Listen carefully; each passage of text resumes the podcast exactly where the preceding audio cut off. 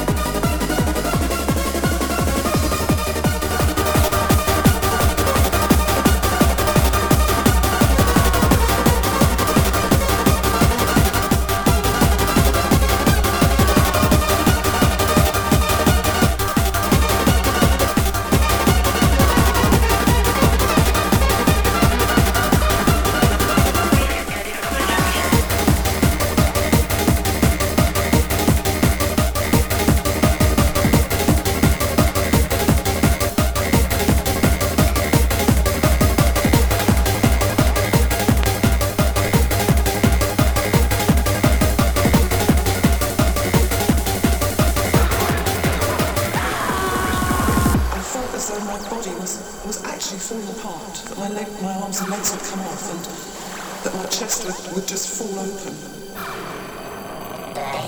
Safe. As a weapon that poses a risk to others.